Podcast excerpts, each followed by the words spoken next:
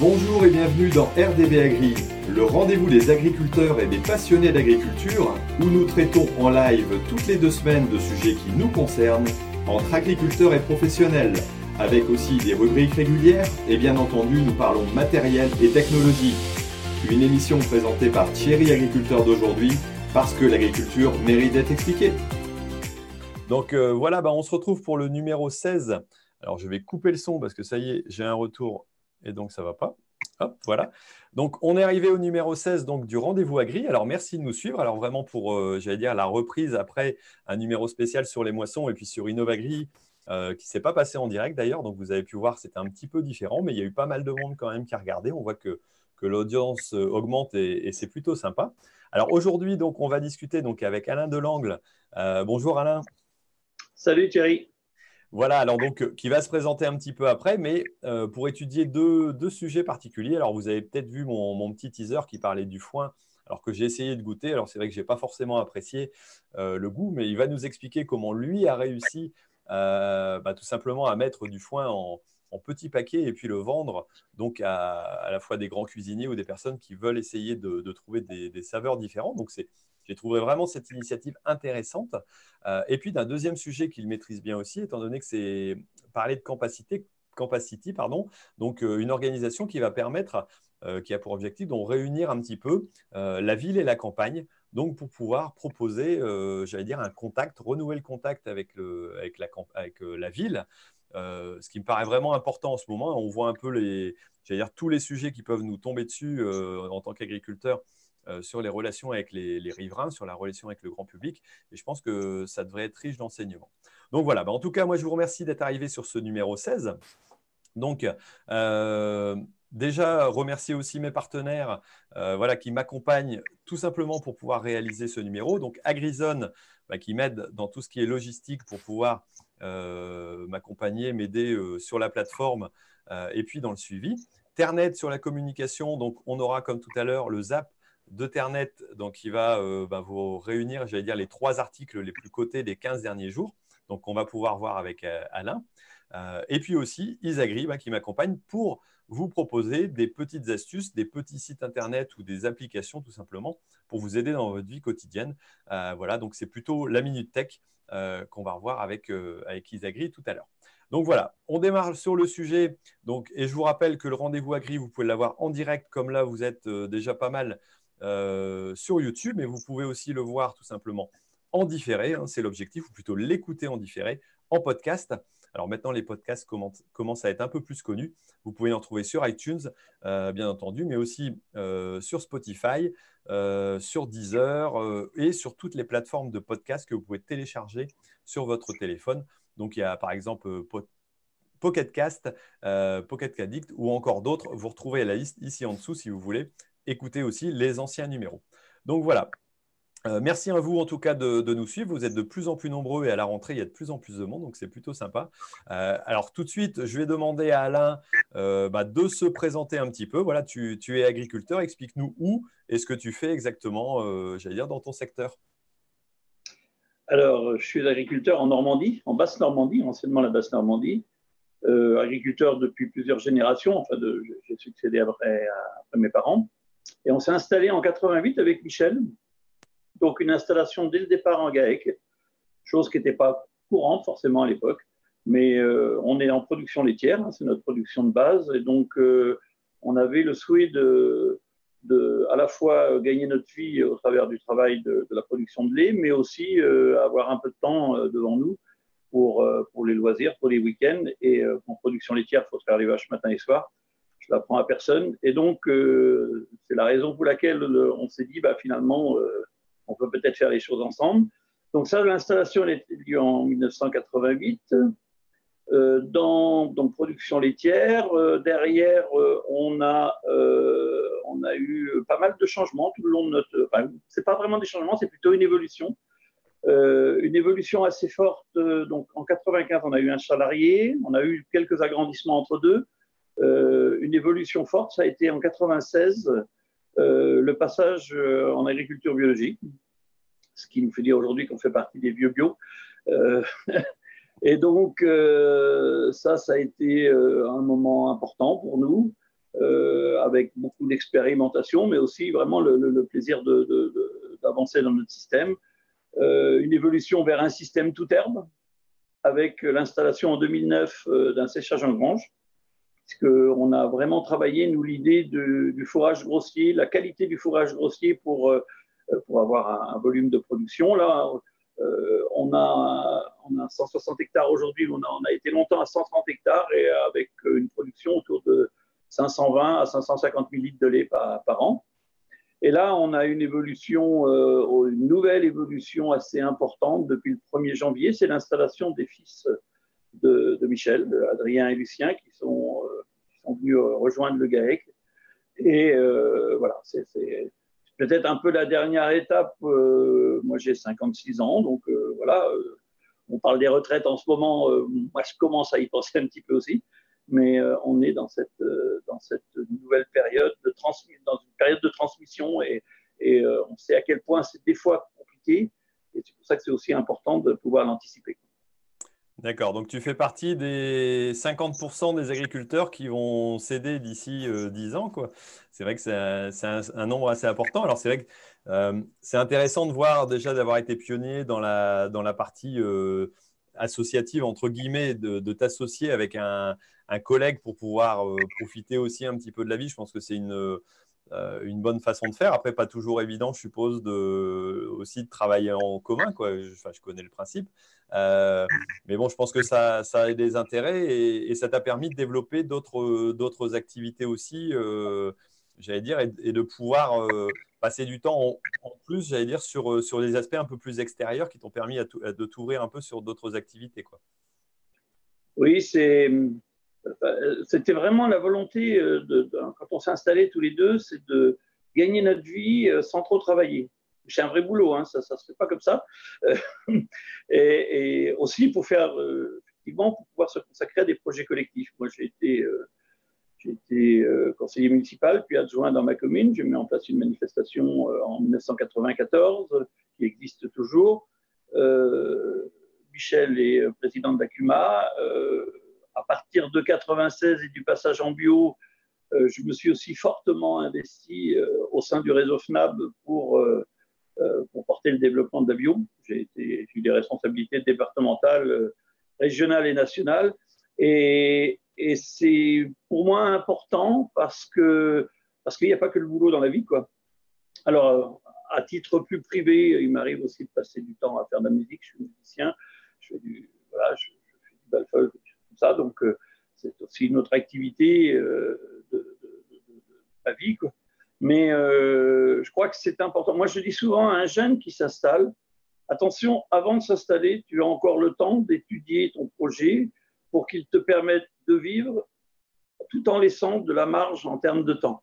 Parce que c'est cette marge qui va euh, te donner euh, la possibilité, quand il y aura des opportunités, de réfléchir, de faire évoluer ton projet.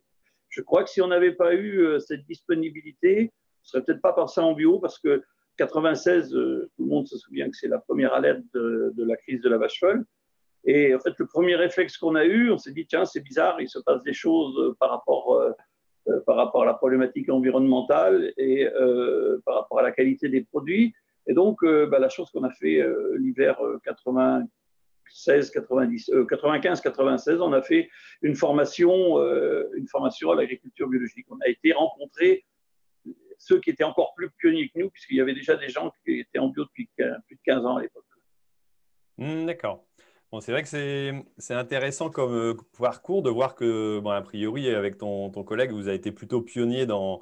C'est vrai que la, bio à l'époque, c'était. Alors, si maintenant c'est reconnu ou, j'allais dire considéré, euh, moi je me rappelle, euh, vu que c'est l'année de mon installation, honnêtement, c'était plutôt pris un peu de façon euh, travers et il y en avait quand même relativement peu et ce n'était pas encore un mouvement qui était euh, en plein essor. Donc c'est vrai que c'est, c'est plutôt pas mal. Mais bon, je pense que tu as, un peu l'esprit pionnier. Et là, je vais partager mon écran pour montrer euh, j'allais dire le premier sujet un peu qu'on va, qu'on va présenter, qui est tout simplement bah, le, site internet que tu as créé, mais surtout l'activité donc, que vous avez pu mettre en place sur la, partie foin.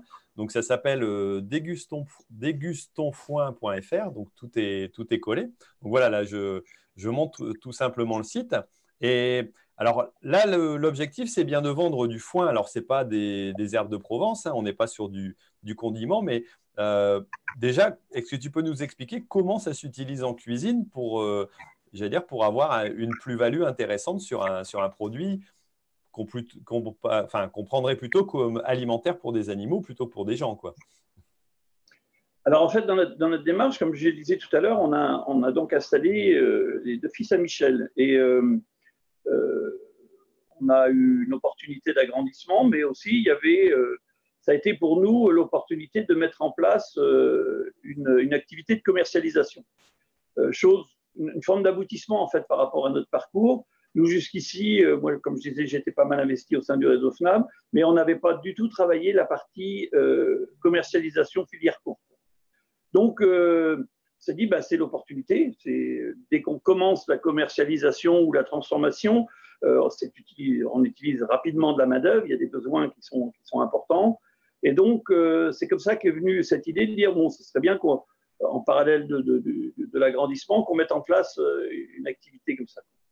on n'avait pas envie non plus, comme je disais tout à l'heure, on est à quelques années de la retraite, donc on n'avait pas forcément envie de, faire peser sur les générations suivantes un, investissement euh, qui pourrait être lourd. Hein. On peut très vite, euh, je sais pas, une fabrication de yaourt et tout ça, on peut très vite arriver à 200 à 300 000 euros d'investissement, euh, voire plus. Donc on n'avait pas forcément envie de ça et on s'est simplement posé la question de dire mais qu'est-ce qu'on a finalement dans, dans la ferme qui peut être valorisé plus que ce que, ce que c'est aujourd'hui. Et, c'est clair que nous, le, fait d'avoir un séchage en grange, il y a quand même quelque chose de très particulier avec, la qualité du, foin. Euh, on est sur euh, des coupes jeunes, on est sur euh, un, séchage, enfin, une façon, une conservation qui est idéale. Donc, je ne saurais pas dire à quel moment exactement l'idée est venue, mais c'est clair qu'aujourd'hui, il y a plein d'émissions, par exemple, sur des émissions culinaires à la télé. Et, en fait, la cuisine au foin n'est pas quelque chose d'exceptionnel pour, pour, le monde de la gastronomie. Donc on s'est dit, euh, finalement, euh, notre produit, nous, il est sans doute très intéressant par rapport au monde de la gastronomie, euh, mais on s'est un peu lancé le défi de vulgariser la cuisine au foin et, on va en parler aussi un peu tout à l'heure, le décliner dans des partenariats avec, avec des PME, voire des industriels, voire d'autres agriculteurs, pour créer des produits au foin. D'accord, d'accord. Alors c'est vrai que euh, je ne connaissais pas euh, au moment où, tu, où je t'ai, enfin, où j'ai vu un peu ton, site et puis on a discuté la première fois au mois de juin euh, ce type de production. Depuis, j'ai eu l'occasion d'aller dans un restaurant qui, qui utilisait ça. Donc c'est vrai que a priori c'est un peu plus connu, tout au moins en, gastronomie. alors c'est vrai que c'est intéressant de voir un système de packaging qui est bien fait, qui est, qui est propre euh, et puis après, si on, si on regarde un petit peu, alors j'ai été sur l'épicerie, j'ai été, voilà, j'étais un petit peu curieux, euh, et on se dit, euh, ben voilà, 300 grammes de foin pour 7,90 euros, a priori, c'est bien vendu. Bon, derrière cette façade, entre guillemets, de, de présentation, j'imagine qu'il y a quand même un gros travail à la fois de, de communication, mais aussi de, de, tout ce qui est packaging et logistique, vente, transport, qui, est, qui est un métier qui est quand même bien plus, bien, enfin, bien plus complexe, tout au moins euh, différent de celui d'une exploitation agricole avec un élevage classique. Quoi. Il, y a, il y a quand même quelque chose d'assez particulier à la, à la, démarche. Alors, ça a été compliqué à mettre en place, ça, euh, ça l'est encore? Ouais, c'est vraiment un autre boulot, comme tu disais tout à l'heure. Euh, euh, il ne faut pas croire qu'à partir du moment où on met en place un produit, même si son produit il est formidable, même si c'est super bon, il suffit pas de mettre un panneau euh, au bout du chemin de la ferme pour que tout le monde accourt. Les gens ont mangé, euh, ont eu des sensations avant que vous vous lanciez à faire de la commercialisation. Donc, voilà, il faut faire sa place. Euh, nous, le choix qu'on a fait, alors, en termes de produits à commercialiser, c'est pas le plus facile, parce que c'est vrai que c'est pas un réflexe, il faut expliquer, il faut, faut faire, faut faire goûter les produits. Alors, le foin en lui-même ne se fait pas goûter, mais là, nous, ça fait un mois à peu près qu'on a maintenant un confit de foin, la première préparation partenariale qu'on a. Et là, on sent que ça marche tout de suite. C'est-à-dire que dès qu'on fait goûter ce truc, les gens sont surpris. mais vraiment surpris et agréablement surpris. Et là, on se dit, euh, en multipliant euh, la démarche avec des partenaires, il y en a déjà quelques-unes d'engagées. Euh, là, du sirop, on va passer, du, du, confit, on va passer au sirop. On a fait des essais avec une biscuiterie. on va bientôt avoir une limonade au foin. en fait, nous, on découvre, c'est ça qui est aussi intéressant, c'est qu'on découvre plein de choses de possibles avec le foin qu'on n'avait même pas forcément imaginé au début. D'accord, donc il y, a, un grand nombre de débouchés possibles. Alors je, suis en train de lister là, euh, euh, foin vrac pour tisane aussi, donc il y a, pas mal de, possibilités. Alors est-ce que c'est -ce c'est compliqué aussi au niveau des normes, j'allais dire alimentaires? Est-ce que pour ça, il y a un atelier spécifique comment, comment ça se fait? Bon, ça reste du végétal, c'est pas de l'animal quand même, mais j'imagine que vous avez dû mettre un petit peu en place une petite logistique, un petit, un petit atelier ou tout au moins de quoi conditionner dans, dans des bonnes conditions. Quoi. Oui, il faut, effectivement des, bonnes conditions. Alors, on a l'avantage de travailler avec du sec. Donc ça, c'est quand même, euh, j'ai envie de dire, il y a moins de risques qu'à partir du moment où on travaille avec des produits euh, humides. Ou, euh, donc ça, c'est la première chose. ensuite, on, conseille, le, foin n'est pas mangé. Donc dans l'utilisation, on conseille bien et de rincer pour rincer le foin, mais aussi euh, euh, souvent dans des cuissons, euh, il peut y avoir des bactéries qui se trouvent, qui se trouvent supprimées par, par la chaleur. donc il y a ça, mais nous, ce qui nous a vraiment rassurés en fait au départ, on, a fait les démarches officielles auprès de la répression des fraudes, pour savoir si on pouvait faire ce qu'on faisait. Mais ce qui nous a vraiment rassurés, c'est un partenariat avec un chef étoilé à quelques kilomètres de, chez nous, euh, qui est euh, vraiment quelqu'un euh, qui est capable de, vous faire un repas depuis le cocktail jusqu'au dessert avec des, choses au foin. Et lui, ça fait longtemps qu'il travaille le foin. Et le fait, quand il a vu le premier article, qu'on a, eu un premier article dans un journal local, je crois que aussitôt que le journal est sorti, il a pris son téléphone, il nous a appelés.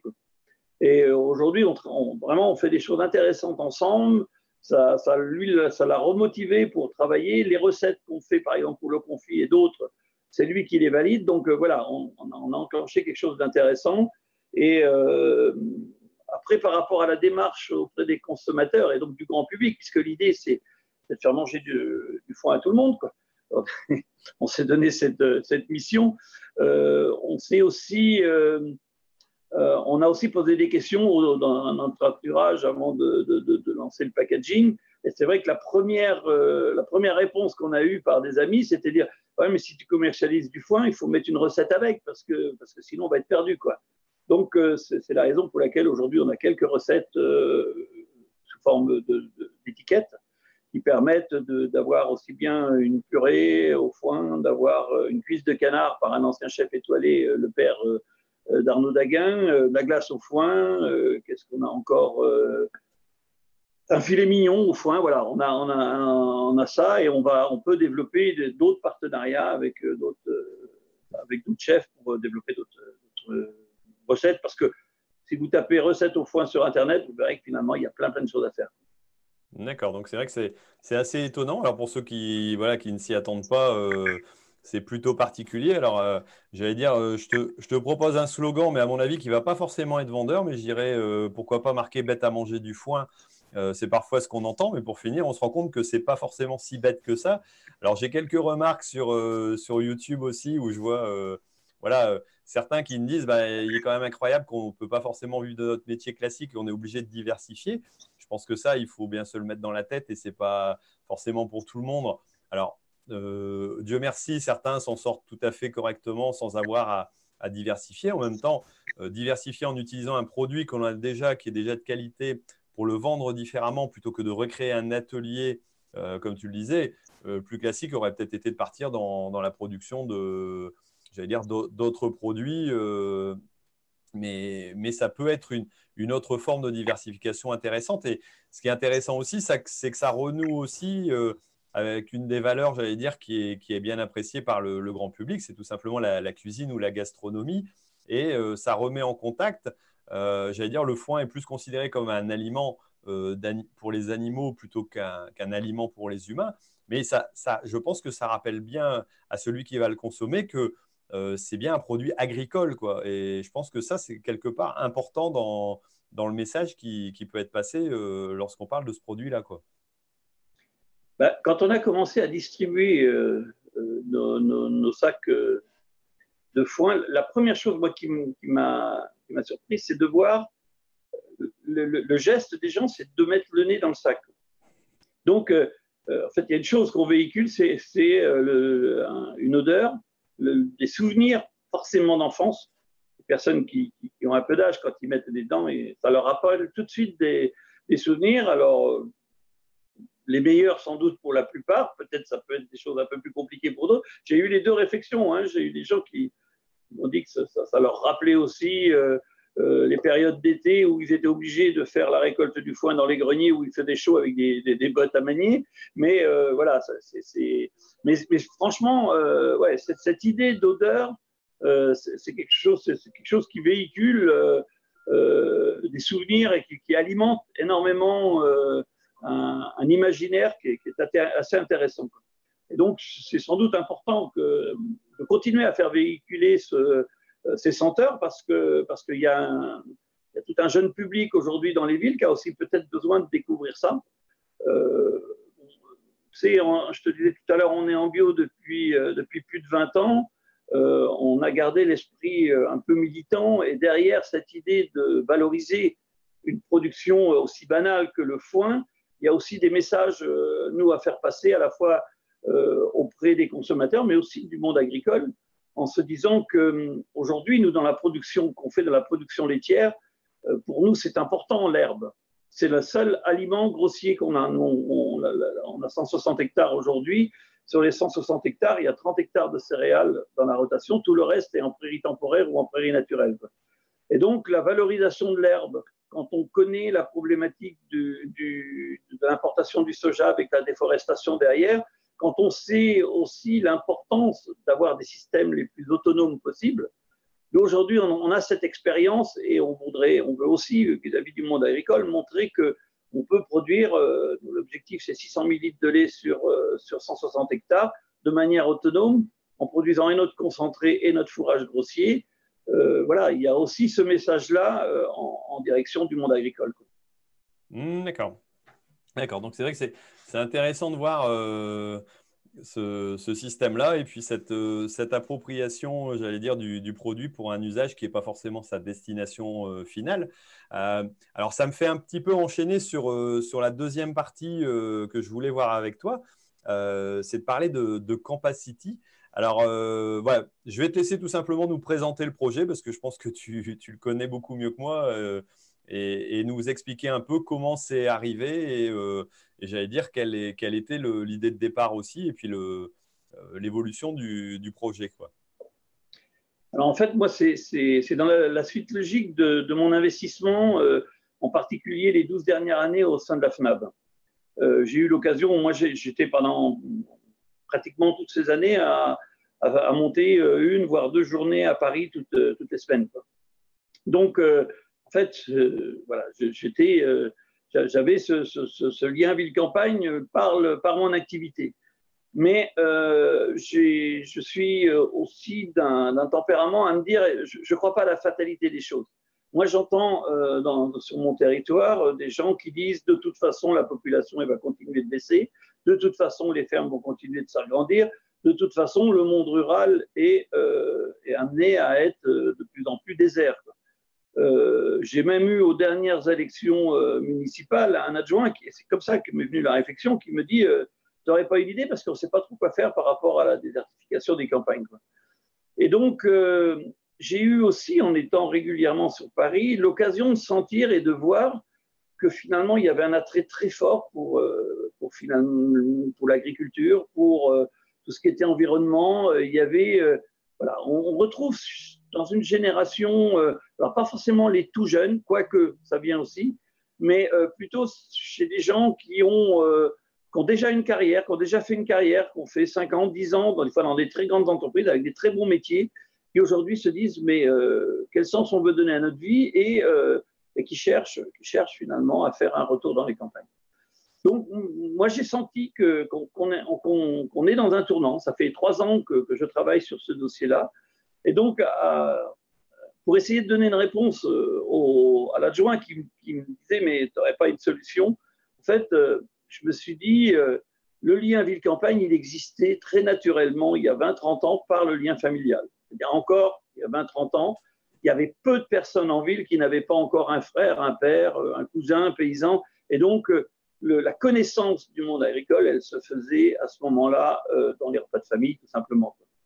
Mais ça, c'est plus vrai aujourd'hui. À force d'avoir euh, eu l'exode, c'est plus le cas. Donc, je me suis dit, mais finalement, cet élu me pose une question et peut-être que la solution pour euh, temporaire, avant que des gens reviennent, pour recréer ce lien, c'est peut-être les collectivités territoriales qui peuvent l'avoir. Et donc, je suis parti d'un concept relativement simple, qui est celui des jumelages. Un jumelage, c'est en général une ville, une commune, une, communauté de communes qui crée un partenariat avec une ville ou une commune d'un autre pays. Et je me suis dit peut-être qu'on est euh, suffisamment loin aujourd'hui en termes de connaissances culturelles entre les deux mondes pour pouvoir euh, solliciter les collectivités pour refaire, du, euh, pour refaire ce, lien entre le monde rural et le monde urbain. Alors ça a mis du temps, hein. j'ai commencé il y a un peu plus de trois ans, donc j'ai profité de mes voyages justement et de, mon activité au sein de la FNAP pour, pour susciter, euh, pour, interroger les gens. Et, j'ai vraiment vu régulièrement à Paris et, même en campagne, puisque j'avais sollicité le maire chez, dans, ma commune, à Saframbault, et euh, j'ai vraiment vu des réactions positives, des gens qui me disent Ah oui, ce serait une bonne idée, il faudrait le faire et tout. Et donc, ça, c'était la première étape. Maintenant, euh, il faudrait le faire. À partir du moment où il ne suffit pas d'avoir une bonne idée, derrière, il faut sensibiliser suffisamment d'acteurs pour arriver à, le faire avancer. Et donc, le, la méthode, ça a été de dire si on veut faire ce genre d'opération, il faut qu'il y ait une opération pilote. Il faut qu'il y ait des, deux collectivités qui commencent, qui commencent des actions et qu'on puisse derrière montrer que c'est possible et que ça peut être démultiplié. Donc j'ai demandé, comme je disais tout à l'heure, j'ai posé la question au maire euh, de ma commune. Il m'a dit euh, finalement, euh, Safrinbeau, c'est 600 habitants, peut-être à peine maintenant. Bon, voilà, il n'y a pas grand risque, hein, pourquoi pas. Et puis, bah, le fait que je montais régulièrement sur Paris, je me suis dit, bah, si on veut quelque chose d'emblématique, il faut le faire avec la ville de Paris. Et, par, euh, relation, euh, j'ai été en contact avec euh, Antoinette Gull, qui est adjointe à la mairie de Paris à l'économie sociale et solidaire. Et en fait, on a tout de suite, on tout de suite été, on s'est tout de suite compris sur ce projet-là, et, et, elle a mis en place dans les, dans les, mois qui ont suivi, avec tout ce que ça peut demander d'administratif, un appel à projet qui s'appelle Solidarité Paris Campagne. Donc ça, c'est la ville de Paris qui a mis ça en place, et on a bénéficié euh, via le réseau, le FNAP dans un premier temps, euh, d'une première subvention qui a permis de commencer à, alimenter le travail. Donc de là, euh, de là où on en est aujourd'hui, on en est aujourd'hui que on est en train de travailler une opération pilote avec le 18e arrondissement de Paris. Donc on est toujours dans la construction de ça. Mais entre deux, il y a eu une association spécifique qui a été créée s'appelle, comme tu l'as cité tout à l'heure, Campacity, qui fédère différents acteurs, donc des, personnalités de, collectivités, mais qui fédère des entreprises, qui fédère des, acteurs du monde associatif et euh, quelques citoyens. Et donc, euh, voilà, on en est là aujourd'hui. Euh, on va, dans les mois qui viennent, avoir des outils de communication pour, communiquer sur les actions. Et on, est dans cette phase qui commence à être très, très sérieuse. D'accord. Donc là, il y, a, le projet qui est en train de, se mettre en place. Alors, euh, déjà, je trouve que c'est assez ambitieux de, s'attaquer à Paris. C'est pas mal comme, comme, système de jumelage, mais pourquoi pas? Après tout, je pense que c'est là où euh, on a le plus de travail à faire au niveau communication vis-à-vis du, grand public.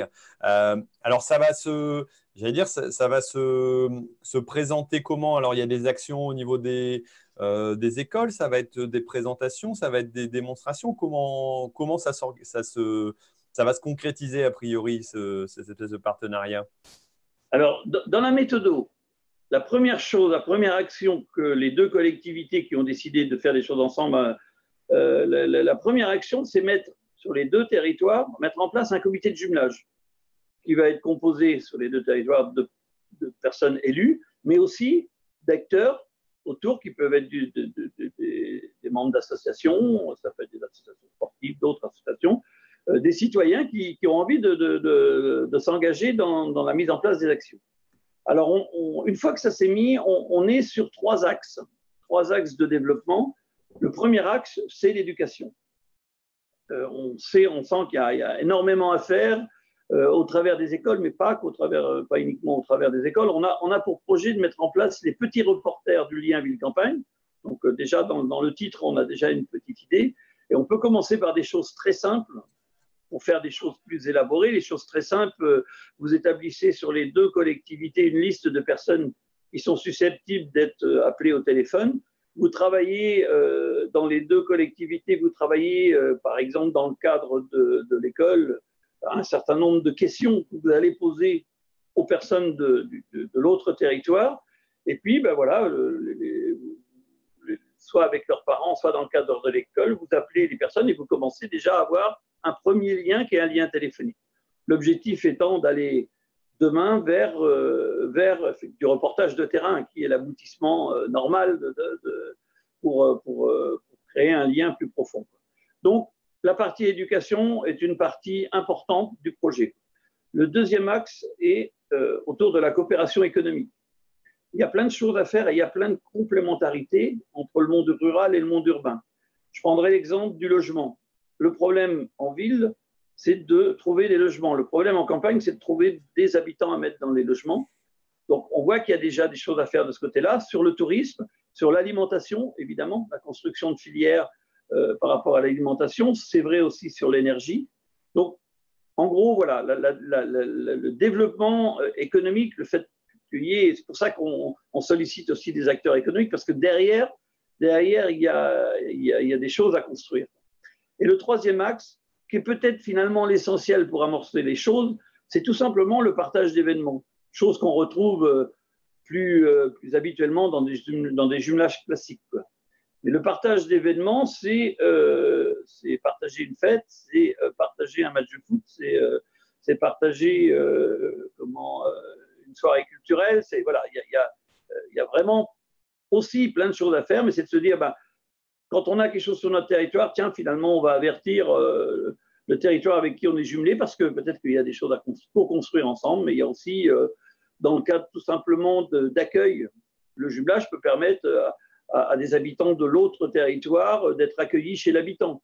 Accueillis chez l'habitant, on, revient un petit peu au repas de famille dont je parlais tout à l'heure. C'est-à-dire que là, on n'est plus dans le superficiel, on n'est plus dans je me promène dans la campagne, on est dans le, dans le discours et dans l'échange profond sur euh, ce que vit chacun. Donc voilà les trois axes qu'on ambitionne de, travailler.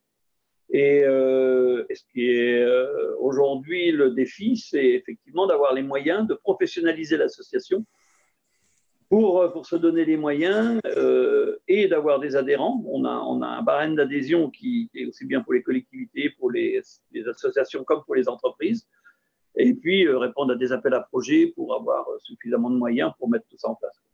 D'accord, donc c'est fait sous un format associatif alors? Alors c'est fait sous forme associative. Il y a eu la réflexion au départ et qui n'est pas du tout abandonnée de la construction d'une société coopérative d'intérêt collectif. Euh, un schéma de coopération qui, qui, va un petit peu plus loin que l'association. Mais bon, l'essentiel aujourd'hui, je veux dire, la forme juridique, elle s'aménagera mais ce qui compte aujourd'hui, c'est la volonté. Euh, les deux comités de jumelage sont créés.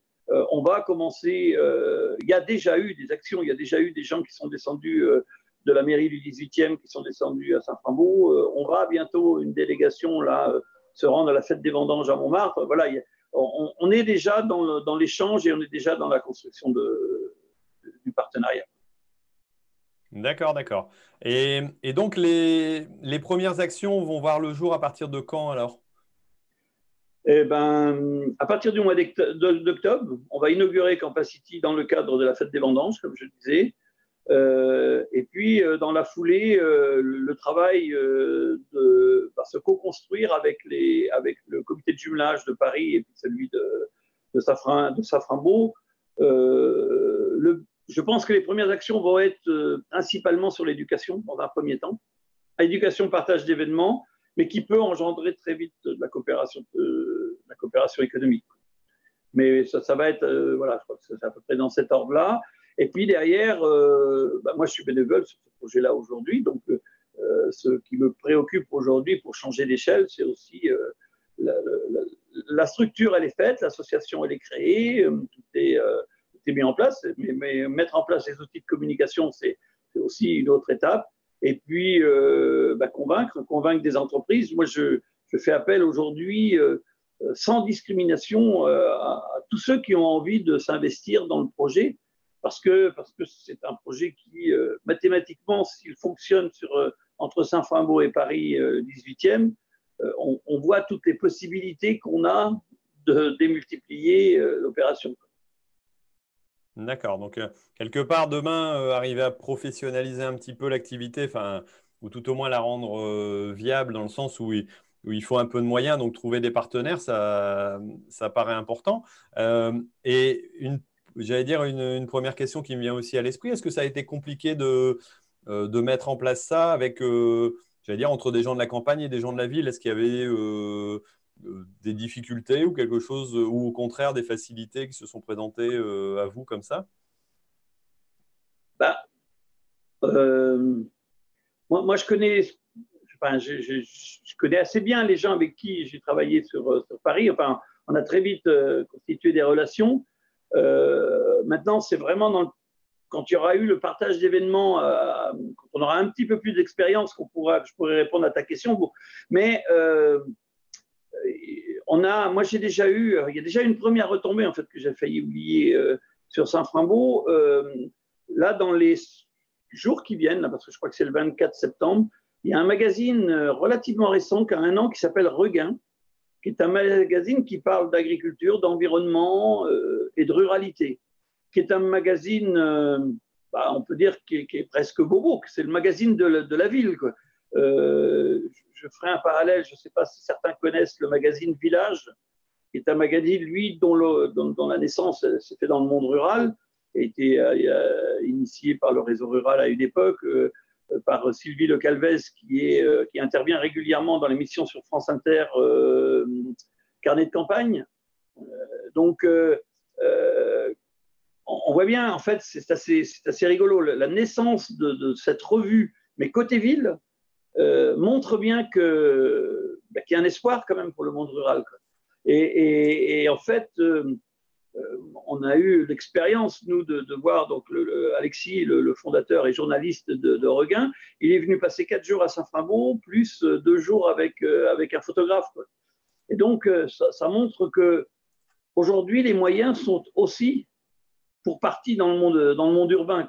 Et donc, euh, euh, j'ai envie de dire, le monde rural a tout à gagner en fait de ce, partenariat. Euh, d'un point de vue moyen de, de, faire avancer et de faire évoluer la ruralité, c'est clair. Maintenant, je suis aussi persuadé que le, en retour, le, monde, le monde urbain attend des choses, attend vraiment des choses du monde, du monde agricole même si aujourd'hui le, monde agricole se trouve, se sent un peu agressé par, euh, par les consommateurs et par le monde urbain, je suis persuadé que euh, la mise en relation va, euh, va permettre de mieux se comprendre et donc de s'apprivoiser. Et on peut en attendre plein de choses, plein de choses positives, j'en suis persuadé. On n'est jamais, on n'a pas le même comportement, on n'a pas la même réflexion quand on parle de personnes qu'on connaît que de personnes dont on, on développe un imaginaire et finalement qu'on ne connaît pas. C'est vrai que ça, ça paraît important. C'est vrai qu'on euh, on se plaint, dire, des relations qu'on a avec le, grand public qui, a perdu la notion d'agriculture, comme tu le disais tout à l'heure. Euh, voilà, il n'y a plus la notion de famille forcément qui est proche euh, depuis quelques décennies. Et, et c'est vrai, comme tu l'expliques, et ça, on le voit de plus en plus. Alors, aller sur les médias sociaux comme, comme je le fais, ça, ça a sûrement son intérêt. Mais côtoyer des gens et pouvoir discuter avec eux et, créer une relation particulière en, voilà, en, ayant, euh, en ayant un contact, en ayant pu discuter, en ayant pu poser ces questions euh, pour certains, c'est une partie qui paraît, j'allais dire, indispensable pour renouer le dialogue avec le grand public. et ce n'est pas uniquement les, les émissions télé, les, les reportages, voire les, les, vidéos sur les sites internet qui vont suffire, entre guillemets, pour remonter la cote de l'agriculture ou des agriculteurs vis-à-vis du grand public. Ça fait partie, du, pour moi, d'un ensemble. Et c'est vrai que ce, projet-là semble intéressant à ce, niveau-là. Oui, je, je, enfin, c'est très complémentaire parce qu'effectivement, une fois qu'on se connaît, une fois qu'on a mangé ensemble, une fois qu'on a partagé des, choses autour d'une buvette, les réseaux sociaux joueront leur jeu, effectivement.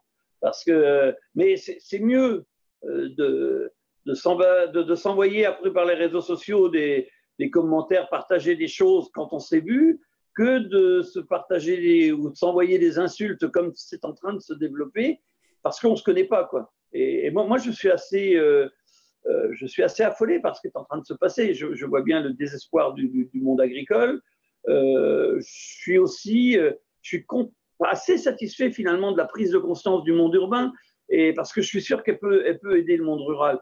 La, sortie bientôt du film Au nom de la Terre, et qui, n'est pas vraiment, enfin le, réalisateur, du, le réalisateur et le, la personne qui a fait le film, elle sait de quoi elle parle, puisqu'elle parle de son père.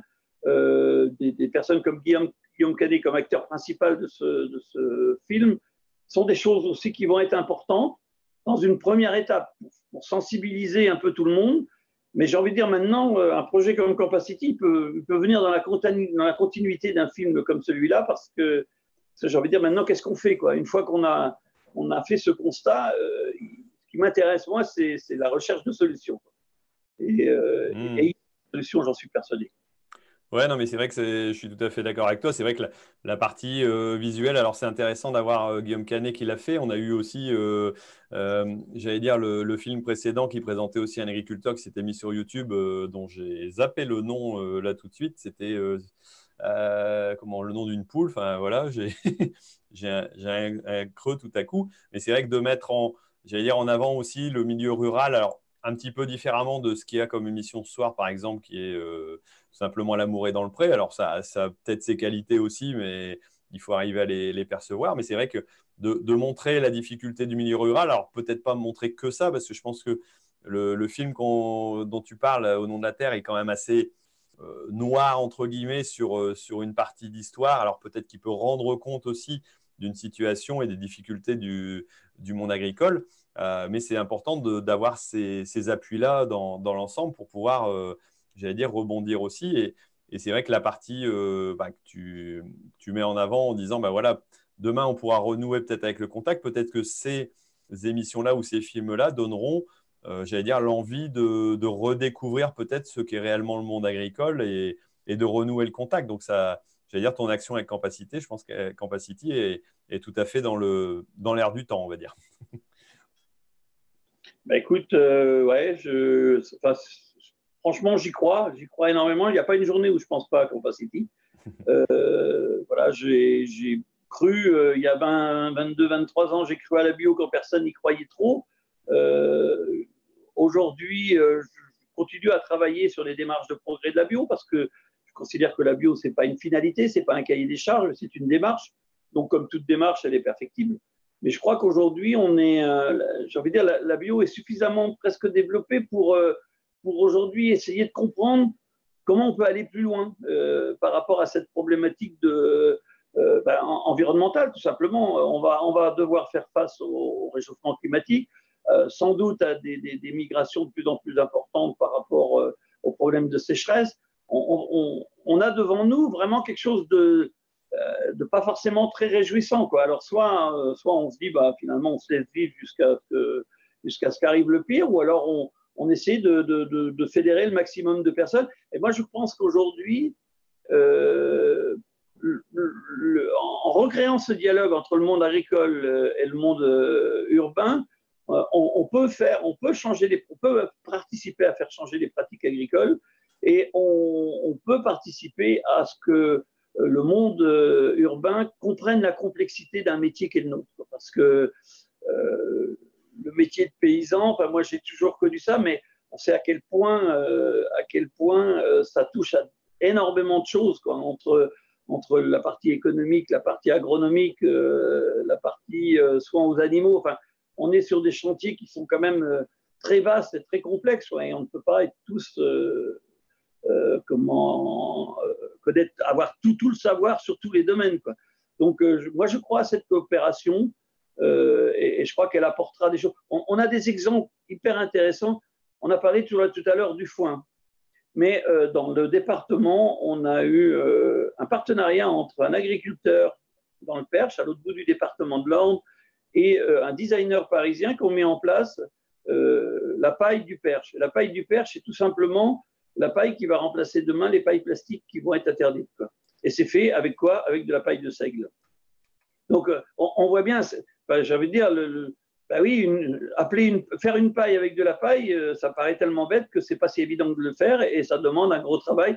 Et, la preuve qu'en en, en, coopérant, on arrive à faire ce genre de choses. Ouais, non, mais des, bonnes idées qui, qui rappellent tout simplement parfois que la simplicité peut, peut être là et retrouver des choses, euh, euh, j'allais dire, en rapport avec, avec la nature. Donc, voilà, plutôt intéressant. Alors là, on va passer à une deuxième partie qui est plutôt la partie euh, euh, magazine. Alors, euh, si vous avez encore quelques questions, n'hésitez pas à les, placer sur, sur, YouTube essentiellement. on va pouvoir les lire. Alors, moi, je rappelle aussi bah, tout simplement que je réalise ce, podcast que vous pouvez bien sûr revoir sur toutes les, dire, vos chaînes de podcast, aussi grâce bah, à Olivier et puis à François qui s'occupe de la logistique pour mettre sur la plateforme. Et donc, grâce à Agrison, vous, avez, j'allais dire, euh, cette, partie technique que vous pouvez voir ultérieurement. Donc, vous pouvez réécouter ça si vous tenez absolument à regarder L'amour est dans le prêt en ce moment. Eh ben, vous pourrez réécouter l'épisode euh, sans aucun problème euh, à un autre moment dans votre tracteur tranquillement. Donc voilà, ça c'est grâce, grâce à Agrison. Et puis, on, on, passe dans une première partie, donc qui est le Tour de France des cultures. Alors, bah là, on n'a pas forcément, euh, j'allais beaucoup de monde derrière, mais je vais demander à Alain, bah, à quoi t'en es, toi, au niveau de tes cultures chez toi euh, Quel est le, gros paquet en ce moment? Alors, euh, en Normandie, il doit y avoir un petit peu d'ensilage, j'imagine que ça, ça doit démarrer ou c'est en route? Peut-être pas chez toi, mais. Alors, chez nous, non, parce que nous, on ne fait que de, l'herbe. Donc, les stocks d'herbe sont faits. Maintenant, on attend, comme tout le monde, un peu de pluie. Là, il fait commence à être inquiétant parce que la, en fait, on la mesure, euh, je veux dire, depuis le mois de fin février jusqu'à presque fin novembre. Et euh, on a vu des années, ce n'était pas le cas l'année dernière, mais il y a deux ans, où euh, des pluies suffisantes en août-septembre permettent d'avoir une production d'herbe jusqu'à la fin d'année. Là, on est un peu inquiet parce que, parce que ce serait bien d'avoir ça pour ne pas prendre trop, rapidement sur, sur les stocks. on va attaquer après-demain, moi je, je vais en corvée dans ces chez des voisins parce qu'on a gardé, nous, c'est pas parce qu'on est en bio et qu'on est en prairie, euh, on a gardé, nous, euh, nous c'est important de garder le lien avec, euh, avec nos voisins conventionnels. Et donc, aujourd'hui, la, plupart des corvées, c'est autour, de, autour du maïs en silage. On a eu une récolte qui se fait dans des bonnes conditions sur, sur les céréales. On, a des mélanges céréaliers, on a du seigle avec du pois, on a de la févrole avec du triticale. Et on a fait euh, des rendements autour de 40-45 quintaux, euh, donc euh, tout à fait correct, voire un peu plus même en, en seigle, en seigle poids. Donc voilà, ce que pour être, pour être serein, 30-40 mm d'eau là d'ici la fin septembre, et puis on sait que ça pourrait nous pousser un petit peu plus loin. Je pense qu'on peut partager ça aussi. Alors nous, c'est vrai que les, euh, les sols sont très secs, hein, euh, les engrais verts. on, a, on, a, eu quand même quelques pluies cet été, euh, heureusement, et dans certains coins, il n'y en avait pas trop. Mais là, on est encore en train d'arroser sur des carottes. Alors, c'est un peu aberrant d'arriver au 16 septembre et puis de voir encore passer de l'eau. Mais on n'annonce pas d'eau. Alors, peut-être un peu le week-end prochain. J'espère que ça arrivera réellement. Mais après, il faut voir les quantités réelles qu'on va nous, nous donner. Et, c'est vrai qu'au niveau des travaux, ben, bah, les betteraves vont commencer dans pas longtemps dans, notre secteur aussi. Hein. ça, va se mettre en route et là, on est en plein dans les ensilages et bien sûr les arrachages de pommes de terre. Euh, voilà. Euh, toi, au niveau du, foin, ça s'arrête à quelle période J'allais dire les, dernières coupes? Alors nous, les dernières coupes euh, en foin, c'est souvent juillet, août parce que on a une surface relativement limitée où, il y a les vaches. On a un peu plus de 100 vaches, hein. on a 120 vaches. Et donc, la, la, surface de pâturage, elle est limitée. Donc, euh, le complément au pâturage, euh, ça, pendant quelques mois, c'est euh, l'affouragement vert. et en fait pour, pour être le minimum sur des fourrages stockés. Quoi. Mais le, la grosse quantité de foin, c'est du printemps à fin juillet. D'accord, donc pour arriver à tourner sur le, sur le volume complet. Ok. Euh, alors, deuxième, euh, j'allais dire, partie aussi de, donc, dans notre euh, partie magazine. Alors, c'est le zap de la semaine. Alors, pour ça, je vais tout simplement partager à nouveau mon écran pour montrer les trois articles donc, avec le partenaire de Ternet donc, qui, qui nous présente simplement bah, les, les, articles qui ont été le plus, j'allais dire, marquants sur ces, ces, 15 derniers jours.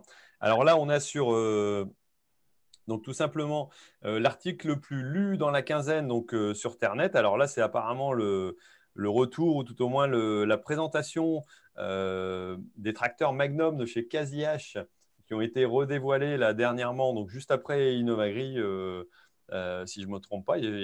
on était même invité en tant que youtubeur à aller pouvoir découvrir ça, mais bon, le, temps manque parfois. Donc des, tracteurs apparemment qui ont, qui ont évolué aussi sur j'allais dire, sur leur, euh, leur technologie. Euh, ensuite, le, plus lu au niveau de WebAgri, alors là, euh, on parle encore d'un sujet voilà, qui était présenté, alors, entre guillemets, sur le suicide des agriculteurs. Alors, vu d'une façon un peu différente, vu que c'est la reprise du clip de Big Flo et Oli, dommage. D'ailleurs, tiens, ça, ça me dit quelque chose. J'ai l'impression d'avoir déjà vu ce clip-là quelque part, ou tout au moins cette musique-là. Euh, pour ceux qui l'avaient vu, je m'étais amusé à essayer de faire ça, mais là, l'ont fait avec beaucoup plus de talent. Ils ont eu d'ailleurs euh, pas mal d'audience et c'est vrai que c'est plutôt sympa euh, de voir ça. Bon, toujours sur une partie, voilà, pas forcément évident, hein, le, suicide des agriculteurs, mais montrer que voilà, il y a, a y a, des difficultés et bah, en parler, ça peut être aussi j'allais dire, ça, peut être aussi un moyen de, sortir du tabou. Et, en parler en chanson, c'est peut-être un peu plus facile que d'en parler autrement. Donc c'est vrai que ce, clip-là était plutôt, plutôt très bien fait, très sympa, en plus avec une qualité, euh, j'allais dire, sonore euh, plutôt intéressante. Et, le dernier article, donc, euh, qui lui a été le plus commenté sur, sur la quinzaine, c'est tout simplement euh, bah, Christiane Lambert. Alors un jour, euh, un agriculteur va euh, péter un câble, c'est certain. Alors en parlant bien entendu de tous les problèmes de restriction qu'on peut avoir, les contacts avec bah, les militants antispécies, les intégrations, enfin les, les, ONG qui viennent tout simplement dans l'exploitation pour aller prendre des animaux ou prendre des photos ou je ne sais quoi, c'est certain qu'un de ces quatre, il va y avoir un, un, accident. Donc, c'est ce que, c'est ce que rappelle euh, Christiane Lambert euh, bah, en disant que c'est, franchement risqué. Ça, ça a été le, donc, l'article le plus, euh, j'allais dire, le, le plus commenté au niveau du, du, Web Agri, donc des rencontres aussi avec l'État, bah, le rôle tout simplement du, du, syndicat pour pouvoir parler d'agriculture aussi à l'État et, de lui demander peut-être de prendre ses responsabilités par rapport à ces problèmes-là. Euh, alors toi, Alain, est-ce qu'il y a des articles qui te, euh, voilà, qui, te fait, qui te fait penser à quelque chose ou qui te pose à discussion dans ceux qu'on vient de voir? Euh, ben, Évidemment, on en parlait tout à l'heure de, du suicide des agriculteurs et du, film de Guillaume Canet. Je pense que voilà, c'est malheureusement une actualité, une actualité qui dure. Euh, je, crois que les déclarations, effectivement, Christian Lambert dit un jour il va y avoir un drame et euh, il y a déjà des drames puisqu'il y a déjà des morts. Et euh, le projet Campacity, par exemple, moi j'essaie de, sensibiliser avec par mes moyens et le ministère de l'Agriculture et tout, et je vois que ça ne bouge pas parce qu'il y aurait vraiment besoin de tout le monde. Et, je crois que je, crois que c'est aussi en lien avec ça. Euh, le, fait d'être isolé, enfin les causes de suicide, elles sont, évidemment euh, financières, mais elles sont l'isolement tout simplement. Et euh, tu parlais tout à l'heure de l'émission qui passe ce soir sur l'amour et dans le pré. si cette émission a autant de succès depuis autant d'années, c'est, peut-être que ça, finalement, ça, comble un, manque qui, existe malheureusement trop dans, nos campagnes. Et donc, euh, ouais, moi, je, crois qu'il faut prendre tous ces sujets-là euh, au sérieux. Euh, c'est des, des, sujets de sociologie, mais tout est sociologie et on ne peut pas uniquement gérer qu'à partir de statistiques. L'humain est la base d'un bon fonctionnement d'une civilisation. Donc, voilà, on n'a jamais, jamais eu une telle situation, d'un tel d'une telle fracture culturelle entre ceux qui produisent la nourriture et ceux qui, la consomment. Il faut, juste regarder ça, ça n'a jamais existé. Dans, l'histoire, euh, les, mangeurs ont toujours été beaucoup plus près de, leur source de production, la source de production. Donc, euh, soit on continue et on dit ça va, ça va se passer tout seul. ce qui risque de se passer, c'est que demain, et ce sera peut-être un peu tard, c'est que demain on s'aperçoive qu'on n'a pas de quoi remplir les rayons. C'est quand même, ça le risque. Parce que euh, le jour où les gens verront, on a déjà vu hein, sur la crème en production laitière, il n'y a pas si longtemps que ça, on a vu qu'il pouvait manquer du beurre ou de la crème dans les rayons. Et donc, euh, euh, il faut que tout le monde prenne conscience de, l'importance du sujet alimentaire, parce qu'on ne peut pas se passer de manger. Sans, trois repas par jour, ben on, est, on est sur la fin de, l'espèce humaine. Mmh. non, mais c'est sûr que ça, ça lève pas mal de questions et, c'est, euh, dire, c'est assez, c'est vrai que c'est assez particulier, comme tu le fais remarquer, on n'a jamais été aussi éloigné, j'allais dire, du, consommateur final, si on prend nous notre position aussi par rapport à ce que ce qu'on pouvait l'être, et c'est vrai que ça, c'est assez impressionnant au niveau de, cette partie-là. Bon, c'est voilà. Mais en même temps, bah, il faut il faut renouer. Donc, euh, bah, voilà, les, j'allais dire l'idée comme Campacity euh, paraît, euh, paraît quelque chose de, positif dans ce sens-là, et je pense que ça, ça, nous aidera à avancer. Alors, on va arriver bientôt à la fin de l'émission, mais avant, bah, il y a toujours la Minute Tech, donc avec le partenaire Isagri bah, qui nous donne la possibilité de découvrir, j'allais dire, des plateformes. Alors, souvent, je le fais, voilà sur, euh, sur une partie découverte. Donc là, je, je vais parler tout simplement d'Optimize. Alors, je vais partager mon écran pour que ce soit voilà, plus visuel. Au moins, vous verrez, pour ceux qui sont euh, sur, euh, sur YouTube, la partie voilà, visuelle. Donc, c'est tout simplement un système de, de, de mesure automatique et d'analyse du temps de travail agricole. Alors, je n'ai pas le fonctionnement exact, mais il se base déjà sur les enregistrements que vous pouvez faire, mais automatise aussi simplement euh, en fonction de la situation, si vous êtes dans un atelier ou dans un autre, et va vous permettre de calculer les temps de travaux.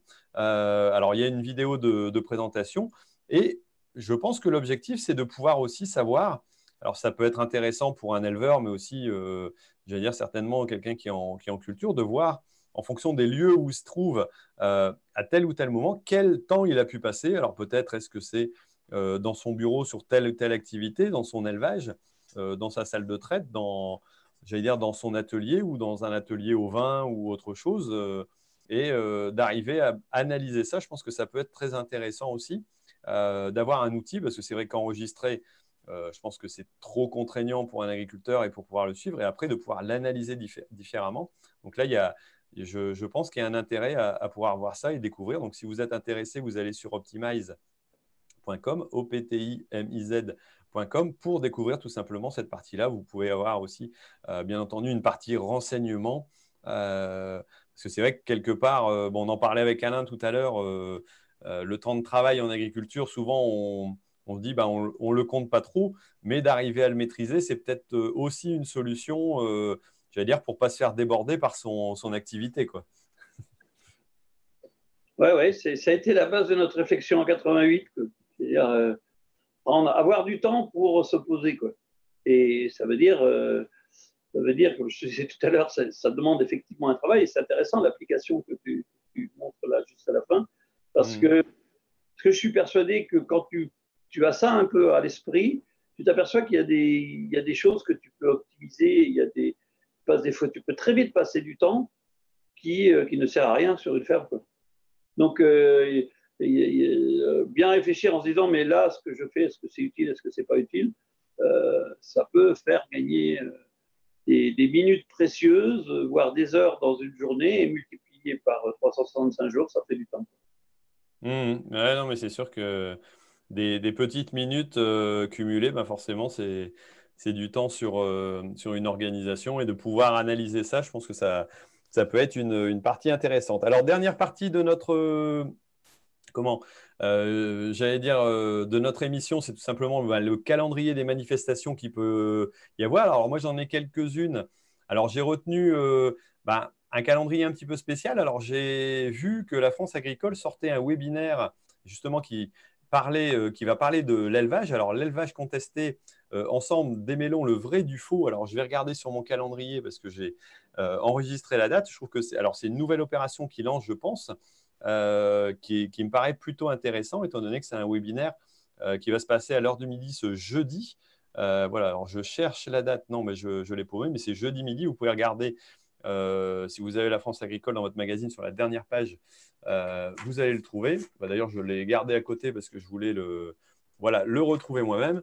Donc jeudi, le 19 septembre, de 13h30 à 14h30, avec Marie-Gabrielle Miosec, que j'ai pu recevoir déjà ici euh, dans ce rendez-vous agri euh, pour lequel on avait parlé justement d'acceptabilité au niveau de l'élevage et comment parler au grand public quand on se fait attaquer. Donc, euh, pour avoir des clés, je pense qu'elle va nous redonner des clés ce, jeudi par rapport à ça. Alors voilà, ce n'est pas un événement extérieur, mais vous pouvez y accéder de chez vous et a priori gratuitement. Alors, je ne sais pas trop comment ça fonctionne. Tout au moins, c'est offert aux 200 premiers participants. Donc voilà, ça c'est pour ce jeudi, pour ceux qui veulent découvrir quelque chose. Euh, les manifestations aussi à venir. Alors, euh, bah, on a tout simplement euh, Tech Bio qui, est, qui arrive donc cette semaine, donc du côté de Valence.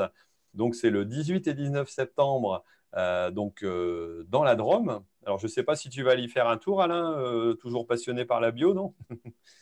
Oui, toujours passionné par la bio. J'y suis déjà allé hein, à Valence euh, et puis euh, aussi en Anjou, puisqu'il y a eu euh, l'événement a été décentralisé certaines années. Non, c'est pas prévu d'y aller cette année, mais je fais un petit coucou à tous ceux que je connais qui y sont. Ok, donc voilà, ce salon international qui revient. Donc c'est vrai que je pense que c'est le plus grand salon bio qui puisse exister. J'y suis pas encore allé et malheureusement je ne vais pas encore pouvoir y aller parce que ben voilà, on a du boulot un peu sur l'exploitation. Il y en a qui disent que je me promène beaucoup, mais il y a des fois où je bosse quand même de temps en temps. Donc voilà, là, je ne pourrais pas y aller. Je, suis obligé de faire des choix. Euh, un autre salon auquel je ne pourrais pas participer et qui va se passer, euh, alors que je dise pas de bêtises, le salon au champ, donc le 18 et 19 septembre aussi. Alors à Bron-Sévignac, là c'est en, Bretagne, donc c'est peut-être un peu plus proche euh, de chez toi. Et là, c'est le salon essentiellement des, des climats ou de l'agriculture de groupe. Hein et euh, avec pas mal de démos, pas mal de choses qui devraient être, euh, qui devraient être intéressantes. Moi, j'ai déjà participé à pas mal de, de, ces salons qui se passaient plutôt fin août à une époque, mais avec euh, une belle partie démos. Et je pense que si vous êtes dans le secteur, ça vaut le coup d'aller d'aller y faire un tour. Après, autre salon qui va se passer là un petit peu plus tard, je vais couper tout simplement mon partage d'écran. Hop, voilà donc, euh, qui va se passer. Donc, j'ai un retour de son, je ne sais pas ce qui se passe. C'est un peu bizarre. Euh, donc, il va se passer tout simplement, euh, je vais enlever mon oreillette parce que ça me, ça me dérange. Donc, le sommet de l'élevage, alors lui, au niveau des dates, c'est le 3, 4, 5, si je ne me trompe pas, octobre. Donc, plutôt sur, euh, sur Clermont-Ferrand. Là, on va reparler d'élevage et je pense que, par contre, là, je pense que j'y serai parce que c'est vrai que c'est vraiment un salon super sympa et plutôt, plutôt intéressant. Euh, voilà un peu au niveau de mes, des calendriers que j'ai pu retenir. Euh, toi, Alain, tu as un salon ou une manifestation à présenter, non? Tu m'avais dit tout à l'heure, euh, vous organisez quelque chose avec Campacity, c'est ça? Oui, prochaine, la prochaine, le prochain événement, c'est dans le cadre de la fête des vendanges à Montmartre, dans le 18e, où on va sceller les choses entre, Saint-Frambeau et puis le 18e, et, et, faire une inauguration de Campacity aussi. Euh, on aura des producteurs qui seront sur, euh, sur le marché. Euh, donc voilà, ça c'est l'événement pour Capacity. Sinon, ben, j'étais la semaine dernière, j'ai fait un petit tour au space aussi. Occasion aussi de voir tout ce qui peut tourner autour de l'agriculture. Assez impressionné par le monde et, par le nombre ouais, d'organismes d'organisations qu'il y a autour de l'agriculture.